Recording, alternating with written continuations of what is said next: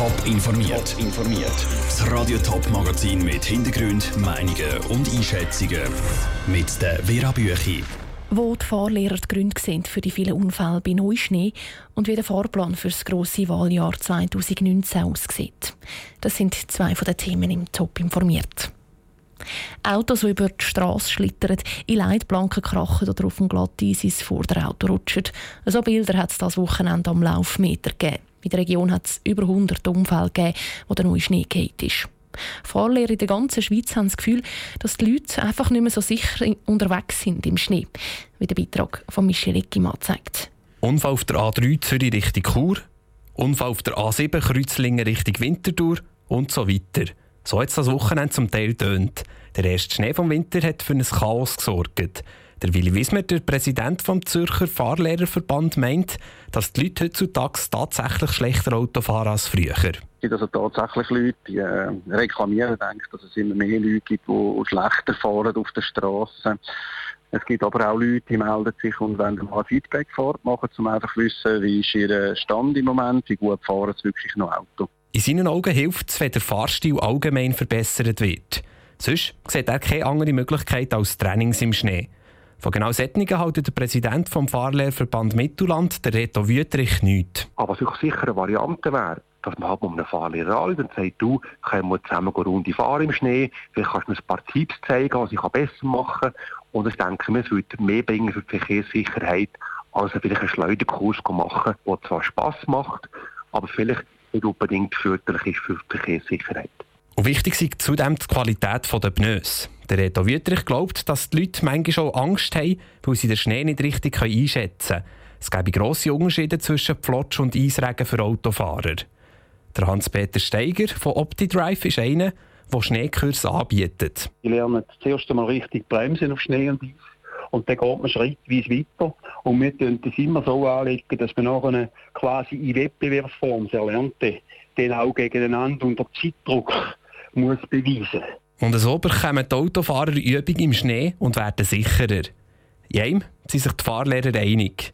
Wenn der Fahrstil den Bedingungen angepasst wird, dann gäbe es automatisch weniger Unfälle. Der Beitrag von Michel Leggimann. Das neue Jahr ist das grosse Jahr der politischen Entscheidungen. Das grosse Wahljahr. Im Herbst sind die nationalen Wahlen. Vorher sind schon in verschiedenen Kantonen Parlaments-, Regierungs- und auch Ständeratswahlen.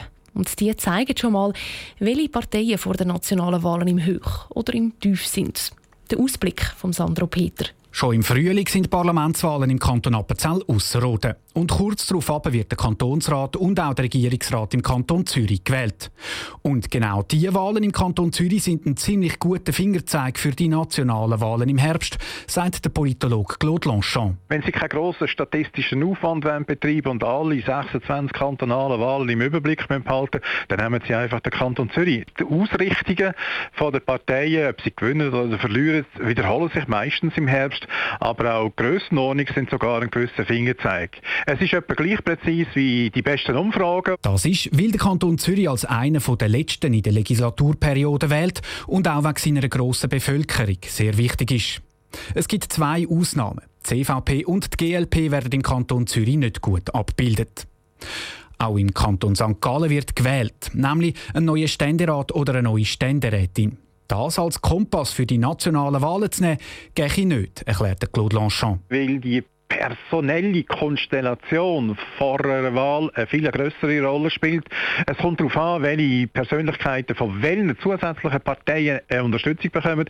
Und es kommt vor allem darauf an, wie man sich platzieren kann mit Blick auf den zweiten Wahlgang, der ja sehr häufig nötig ist. Da auf Themen bei den nationalen Wahlen zu schliessen, ist schwierig. Bis im Herbst sind auch noch in anderen Kantonen Parlamentswahlen, nämlich den Kantonen Luzern, Basel-Land und Tessin. Auch diese Kantone können wichtige Indikatoren für die nationalen Wahlen sein, erklärt die Politologin Chloe Jans. Im Tessin ist sicher eine Eigendynamik, eine andere als im Vergleich zur Deutschschweiz oder auch zur Romandie. Und wenn man dort genauer schaut, was in den kantonalen Wahlen passiert, ist das sicher ein wichtiger Indikator. Ansonsten glaube ich, dass eben die kantonale Resultate, insbesondere auch in Luzern zum Beispiel, relevante Gradmesser sind. Wie genau die Gradmesser sind, dazu gäbe es eine einfache Faustregel, erklärt Chloe Jans. Je näher die kantonalen Wahlen an den nationalen Wahlen sind, desto genauer können das Resultat als Fingerzeig gebraucht werden. Der Beitrag von Sandro Peter. Das große Finale vom Wahljahr 2019 ist dann im Dezember, also ein paar Monate nach den nationalen Wahlen. Dann wählt das neue Parlament den gesamten Bundesrat neu. Top informiert, auch als Podcast. Mehr Informationen gibt es auf toponline.ch.